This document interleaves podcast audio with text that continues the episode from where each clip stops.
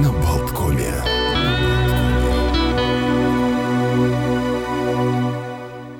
Ну что же, как мы и обещали, мы сейчас поговорим о настольных играх. Компания по производству настольных игр эм, Brain Games и менеджер по мероприятиям Артур Перепелкин с нами на прямой связи. Здравствуйте, добрый, добрый день, доброе утро.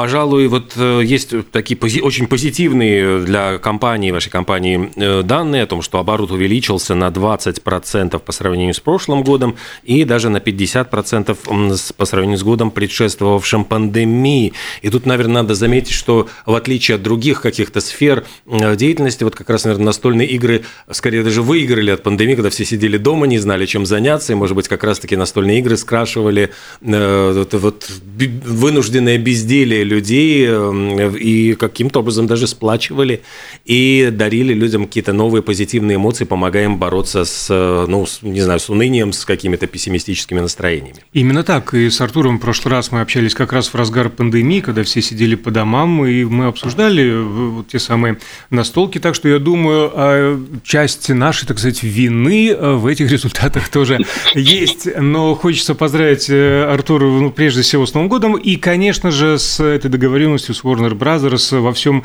а, мире будет распространяться игра, которая будет создана, ее еще предстоит создать в Латвии. Это, мы считаем, очень классное, большое достижение, с чем вас поздравляем. Рассказывайте, как это удалось, как это стало возможным? Ну, э, в целом, конечно, тут э, может так много не получится рассказать, сколько хотелось бы, потому что все-таки, э, ну, как мы знаем, Warner Brothers достаточно большой такой мировой гигант, и мы, конечно же, очень рады, что у нас получилось заключить э, договор о лицензировании э, с ними.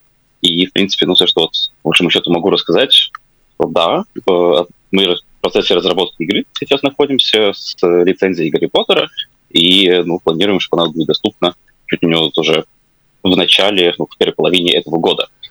И также, что очень приятно знать, по крайней мере, для нас как бонус э, для более маленькой страны, для Латвии, э, она первой будет доступна, скорее всего, именно в странах Балтии, это с Латвии, Эстонии и Литвы, и только потом по всему миру. То есть давайте для наших слушателей подчеркнем, что эта игра разрабатывается не для Латвии, а для всего мира. То есть мы практически придумываем игру, которая от э, компании Warner Brothers будет распространяться по всему миру. То есть это действительно признание Э, наших заслуг, достижений и Ребята возможностей. научат играть в Гарри Поттера весь мир. Да. Именно так. Летать на метле, ловить шарики а, бороться с какими-то монстрами. Вообще, а, в принципе, по сюжету игры что вы можете рассказать? О чем она будет? Э, вот на самом деле вот этот момент э, хранится на данный момент в строжайшей тайне, потому mm-hmm. что Warner Brothers также очень заинтересованы в том, чтобы совместный продукт, который мы разрабатываем, был очень успешный и интересный, и они также хотят сохранить эту интригу до самого конца. Поэтому пока вот все моменты абсолютно не договорены, мы не, не, угу. до конца не финализируем все, все вопросы. А, об этом, к сожалению, Хорошо. сказать не могу. Хорошо, а, а Все, скажите... единственное, можно сказать, да, угу. что может быть как тенденция по миру вырисовалась, ну, нарисовалась как раз в последние года, вот начала пандемии 2020 года, что, в принципе, по миру больше продуктов начинают выходить э, с проверенными, э, ну, проверенными качествами и достоинствами, но с добавкой какой-то интеллектуальной собственности. В этом случае мы также с таким же предложением пришли к Warner Brothers, и на что они достаточно э, тепло mm-hmm. и положительно ответили. А вот Поэтому раз... это будет да. Э, да, что-то такое проверенное, чем мы очень уверены уже изначально, только что мы будем улучшать вместе с нашим сотрудничеством с Warner Brothers. Вы предвосхитили мой вопрос, это была ваша инициатива, и вы пришли с уже, в принципе, готовой идеей, которую они оценили, сказали, о, да, это классно, давайте работаем.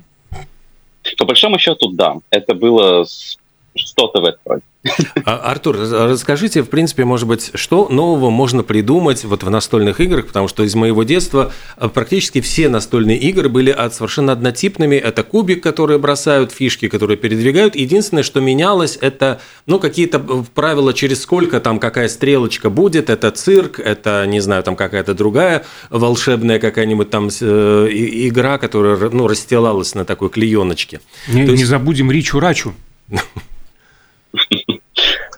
сейчас однозначно, э, нам, как экспертам в индустрии, э, начинает чуть сложнее найти какие-то совсем новые, свежие идеи.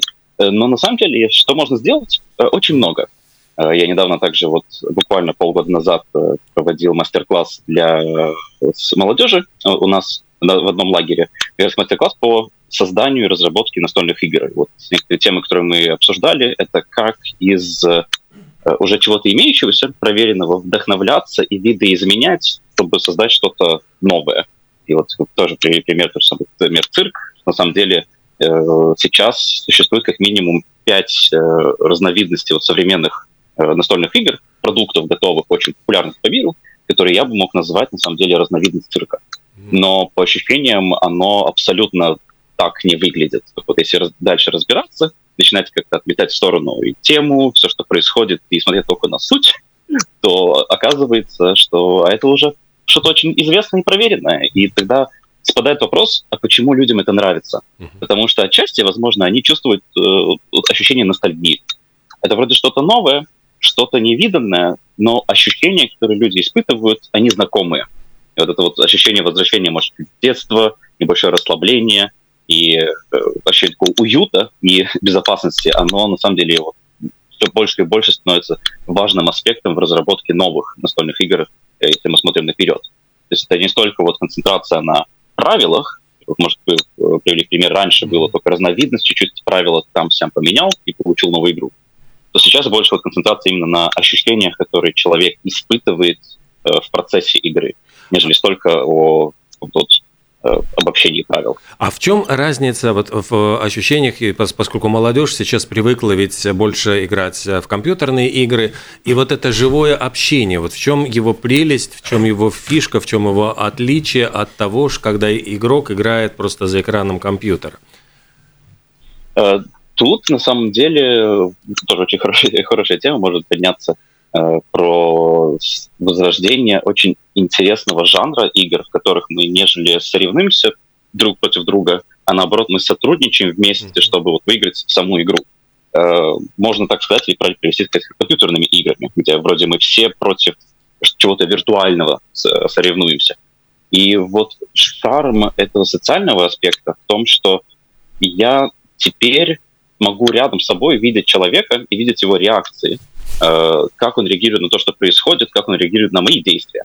И очень часто в таких играх, где мы сотрудничаем вместе, э, внезапно я ответственен не только за свои действия и результат своих действий, но также ответственен за общий э, исход какого-то результата. Отчасти, возможно, также можно сказать, что такие игры, они помогают от каких-то вот, реальностей тоже немного убежать, и, может быть, побольше рисковать. Потому что вот людям начинают возвращать процесс дигитализации и одоления друг от друга. Мы тоже общаемся с вами при помощи э, дигитального вот, решения видеосвязи. Э, все-таки немного теряется вот ощущение ответственности. Вот, как я могу повлиять на вас или как э, мои слова, э, как вы воспринимаете. Потому что я не до конца могу вас видеть, я не до конца могу видеть вашу мимику, э, ваши жесты, ваше поведение. А вот играя настольные игры, мы это все можем э, испытывать, вот так скажем, э, от первого лица. И все-таки надо помнить, что в процессе коммуникации большую часть информации люди передают и считывают друг друга именно за счет языка тела и жестов. Что вот играя компьютерные, компьютерные игры, либо игры по видеосвязи, все-таки оно отсутствует. Ну что ж, и в следующий раз... в такой большой мере. В следующий раз приходите в студию, разложим э, какое-то игровое поле, а, кинем кубики, будем двигать фишки. Артур Перепелкин, представитель компании Brain Games с нами. Да, у меня сразу вопрос, ведь получается, ведь эти, что, что эти игры несут не только развлечения, но и какой-то такой образовательный момент социализации, потому что когда мы говорим о людях, которые собираются за одним столом, вот элементы блефа, сотрудничества, какие-то эмоции, которые проявляются, это то, э, что говорят, не хватает, например, ну, молодым людям э, вот этой коммуникационных каких-то э, способностей, возможности выстраивать какие-то ну, стратегии коммуникации с другими людьми, что все сейчас разобщены, а это, наоборот, помогает эти навыки развивать. Однозначно, однозначно. В принципе, положительную сторону. В чем вот настольные игры, как вот э, в физическом таком медиуме, выигрывают, за, э, нежели чем в компьютерные игры, именно социальный аспект. это однозначно все выделяют, и социальный аспект — это то, что в последние года помогло также самым настольным играм, опять-таки, вырваться, может, чуть-чуть вперед и помочь всей индустрии по миру немного вырасти. Потому что люди испытывают, как это не было бы, может, противоречиво, когда все отдаляются друг от друга, все больше хочется сблизиться и найти повод или причину, почему нам прийти все-таки вместе и провести время вместе. И э, говоря тоже о социальном аспекте, на самом деле сейчас задумался, что очень интересно, но у нас были тоже внутренние дебаты, что, э, если не ошибаюсь, год либо два назад по миру вот, э, награды настольных игр также имеется вот Оскар, так называемый настольных игр, э, который был присуж... почти что присужден э, в категории наиболее сложные стратегические игры был именно игре социальной, которой весь смысл в том, что мы должны э, обсуждать чуть ли не деловые отношения друг с другом, с другими игроками.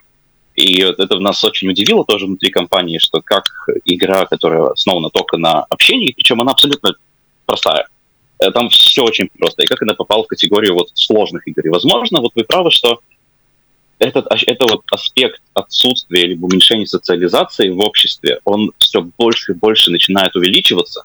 Даже в таком медиуме, как настольные игры, мы начинаем видеть э, смещение, что мы считали раньше в индустрии сложным, а что простым. И чуть ли не социализация начинает уже попадать в категорию чуть ли не сложных э, механизмов, либо сложных идей. Потому что, видимо, люди начинают э, немного забывать, каково это и что это есть человеческое простое общение. Ну и, кстати говоря, не только об общении, но и о наградах. Ваша же игра а, iSchool тоже снискала множество международных наград. А я хочу спросить немножко о другом. А, Все-таки 21 век на дворе. А мы говорим о настольных играх. Существует ли возможность какой-то дополнительной реальности? Я не знаю, QR-коды, которые ведут в новые измерения, приложения для смартфонов, VR-маски э, или очки, которые дополняют эту настольную игру. Что-то подобное используется? В принципе, опять-таки, последние года очень э, широкое распространение получило именно э, аспект объединения дигитального решения с вот, физическим медиумом. И очень много сейчас можно видеть на рынке новых продуктов, либо игр, которые объединяют какую-то вот, э, скажем, аппликацию, э, опыт использования какой-то дигитального вот аппликации с настольной игрой. Самый там, простой пример был бы, э, что если мы играем в какую-нибудь игру приключения, скажем, путешествия, э, например, там тематика Джуманджи, просто вот mm-hmm. только что вот э, придумал, первое, что пришло в голову, Э, то у нас может э, на фоне быть аппликация, которая будет давать нам играть какую-то тематическую музыку на фоне, но также иметь запрограммированные случайные события, которые могут э, просто в какой-то момент произойти. И то есть у нас появляется такой момент э, тоже неожиданности, который заключен не в том, что вот мы э, повернули карточку с, э, из колоды карты, что-то произошло, а вот именно есть какой-то э, такая вот обстановка создается при помощи вот решения аппликации. Э, говорят уже о QR-кодах, что тоже сейчас повсеместно начинает тоже интегрироваться, но пока что больше, чтобы отвести человека в место, например, в YouTube, где он может проще найти какое-либо обучение, либо пояснение в видео формате, э, инструкций для игры. Но однозначно мы начинаем видеть все больше и больше идей, как интегрировать вот дигитальные решения, современные, какие-то высокотехнологичные, в настольные игры. Э, Насколько это принимается, это другой вопрос. Потому что, опять-таки, тоже внутри вот индустрии, либо так называемые э, энтузиасты, они разделяются немного. Некоторым нравится аспект, что все-таки мы что-то современное преподносим в то, что уже э, получает такую популярность, как настольные игры. Другим наоборот. Это не нравится, потому что они в настольных играх видят возможность как раз-таки уйти немного и отодвинуться от технологий и провести больше вот э, качественное время э, с другими людьми, именно в аспекте социализации. У них ощущение, что даже если я использую телефон на фоне, на котором звучит музыка, это не то, что мне хотелось бы. Мне хотелось бы концентрироваться на моем собеседнике, который сидит передо мной, а не периодически отвлекаться на мобильный телефон. Поэтому тут однозначно мы видим развитие, мы видим шаги в сторону модернизации, но нельзя пока что еще говорить о каком-то прям таком серьезном технологическом прорыве. То есть это еще только нас ожидает. Артур, а скажите, что все-таки вот среди э, игр настольных преобладают, и вообще есть ли такое деление на детские и взрослые? Вот больше играют дети или взрослые, которые хотят поностальгировать по своему детству? Э, для нас лично мы, как профессионалы, разделяем настольные игры на сугубо три категории, так можно сказать. Это детские игры, это семейные игры и игры для энтузиастов, либо хобби-продукты. Так называемые, э, у них, они, в принципе, функционально просто отличаются. То есть, э, например, хобби-игры — это уже как любой хобби-предмет, он становится ощутимо дороже, он ощутимо дорогой, поскольку это все-таки такой вот предмет эксклюзивный, и там э, мы видим больше выражения каких-то творческих, креативных идей. Если мы смотрим в сторону семейных игр, вот как центральный сегмент, то это игры, которые э, думаны для всех людей, то есть не только для людей взрослых либо детей, но также для того, чтобы, например, родители, взрослый человек мог вместе с ребенком играть вместе. Например, вот наша игра из School одна из таких, которую мы конкретно нацеливали и думали, и планировали ее, разрабатывали, чтобы э, и взрослым, и детям она была интересна. Если мы смотрим в сторону вот детских игр, как вот, вот, начинающий сегмент, э, в них обычно э, основная цель — это помочь ребенку развить какую-либо Э, способность э, путем игры. То есть там больше вот появляется какой-то такой образовательный аспект, но вот тут я очень осторожно хочу это все-таки выделить, потому что мы, как профессионалы как Brain Games, работаем в сегменте все-таки хобби-продуктов, угу. а не э, образовательных. А не обучающих. Но угу. то, что... Да, не обучающих. Но э, однозначно вот игры для детей, они все-таки нацелены на то, чтобы выделить какой-то вот э, один конкретный, иногда два аспекта, который ребенок в процессе игры может в себе развить.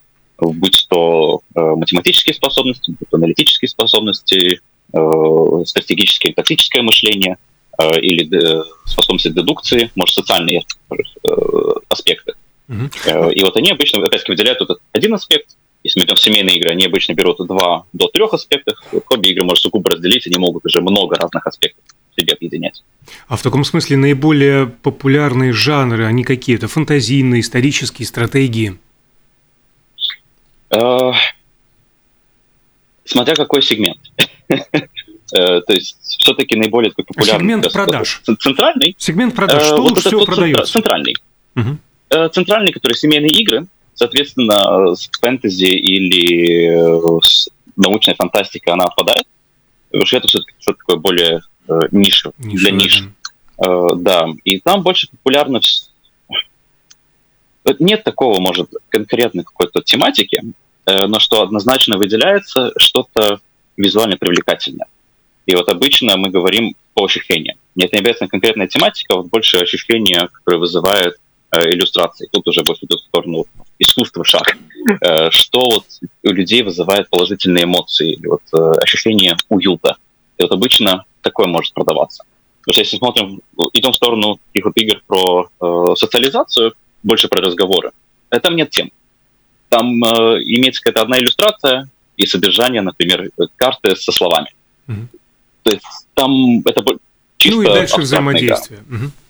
Да, да. Но она все равно привлекает внимание людей за счет высокого графического дизайна, упаковки дизайна, потому что оно очень э, расслабляет она очень э, внушает какое-то доверие и ощущение вот уверенности, спокойствия.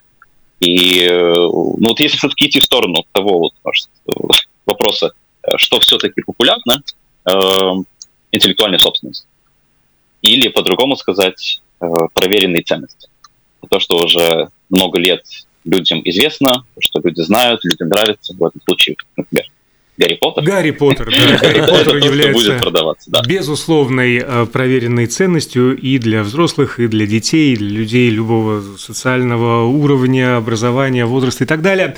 А Артур Перепелкин, представитель латвийской компании Brain Games, производителя настольных игр, был с нами на прямой связи. Ребята заключили договор с э, Warner Brothers и создадут игру как раз по мотивам Гарри Поттера. Она будет продаваться во всем мире, но премьера состоится все-таки все на родине. Возможно, даже через полгода мы обязательно вернемся а, к этому вопросу, а, чтобы распаковать, может быть, прямо в прямом эфире и поиграть возможно, тоже в прямом эфире. Артур, еще раз огромное спасибо. спасибо. С Новым годом. Э, удачи и на связи. Уважаемые зрители и слушатели, утро на Балкоме объявляется на этом закрытым, но Олег вернется. Да, с программой «Синема» через час. Всего доброго.